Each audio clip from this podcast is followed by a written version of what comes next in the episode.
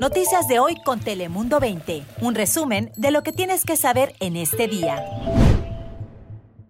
Feliz inicio de semana, mi gente linda. Les saluda con gusto Melisa Sandoval. Buenos días, con mucho gusto acompañándolos. Yo soy Daniela Guichené. Hola, ¿qué tal? Muy buenos días. Les saluda Cris Cabezas. Saludos desde Telemundo 20.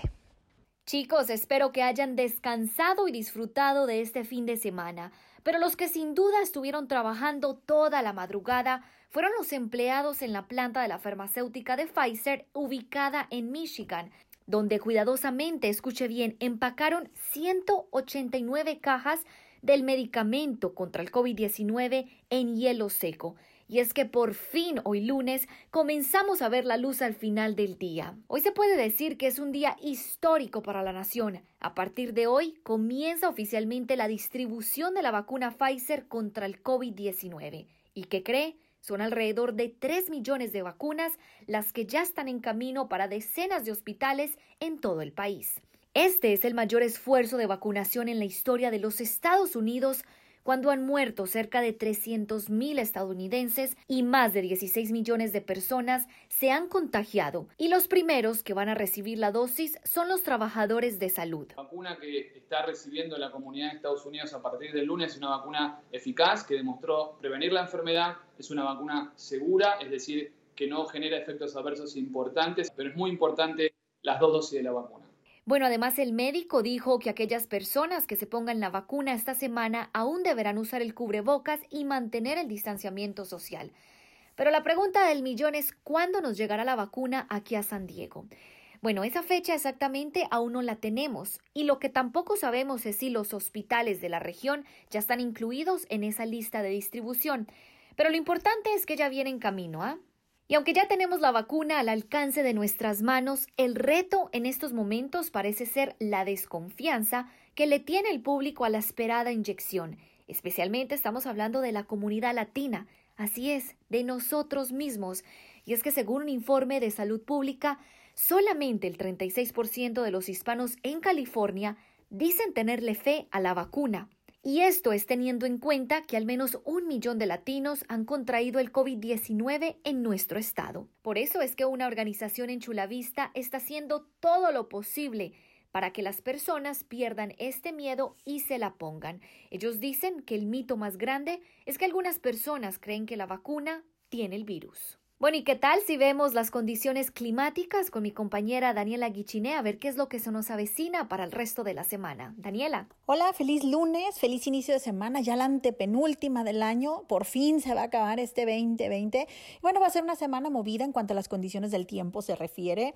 La verdad, aquí en el sur de California estamos acostumbrados a que no pasa casi nada, tenemos condiciones bastante estables la mayor parte del tiempo. Sin embargo, esta mañana se mantiene vigente la posibilidad de ligeras precipitaciones entre un 20 y un 40% hasta alrededor de las 9. Va a ser un día fresco. Las temperaturas como máximo se van a quedar en el rango bajo de los 60 en la mayor parte de nuestra región, menos en las montañas donde va a ser mucho más frío, quedando solo en los altos 40. Fuertes vientos habrá nuevamente también y ya para mañana regresa el elevado riesgo de incendios que estará vigente hasta el miércoles por la tarde. También hoy desde las 4 de la mañana comenzó a verse la llegada de las mareas reales, oleaje de hasta 6 pies mareas elevadas y también fuertes corrientes. Incluso podrían ocurrir leves inundaciones costeras. Esto desde esta mañana y hasta mañana martes a las 9 de la noche.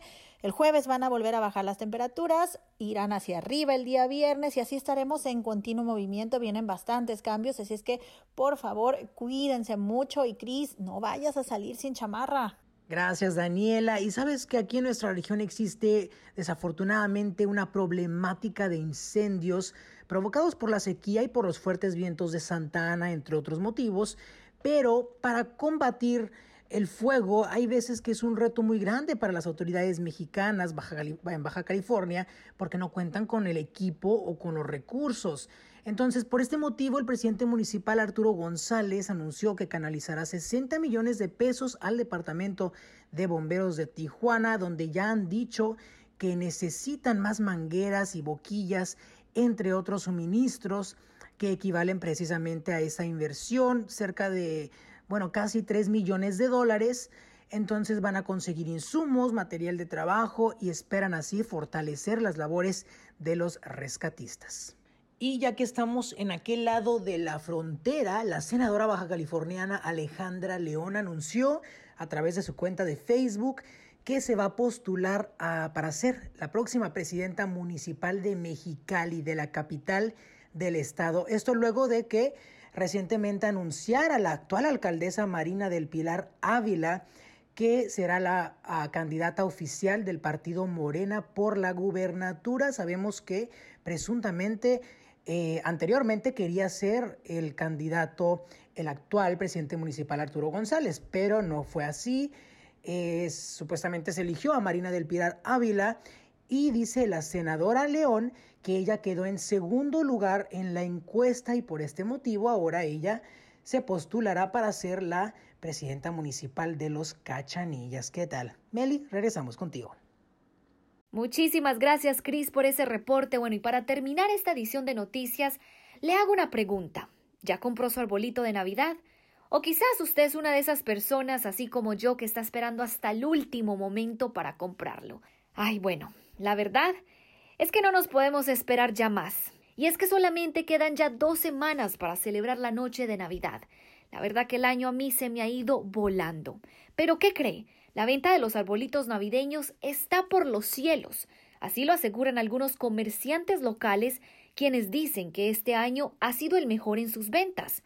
Bueno, ellos atribuyen el éxito de su negocio a la pandemia, ya que aseguran que las personas están en sus hogares y pues que el decorar el arbolito de Navidad les trae mucha diversión a las familias y también mucha fe en comunidad. La única mala noticia ahí es que debido a la demanda, los precios de este año de los arbolitos también ha incrementado. Así que yo no sé usted, pero yo en este momento me voy a lanzar ya para esas tiendas locales a comprar mi arbolito de Navidad y decorarlo. Que pase bonito día, inicie la semana bien informado con nuestro equipo de Telemundo 20. Gracias. Noticias de hoy con Telemundo 20. Suscríbete para recibir alertas y actualizaciones cada día.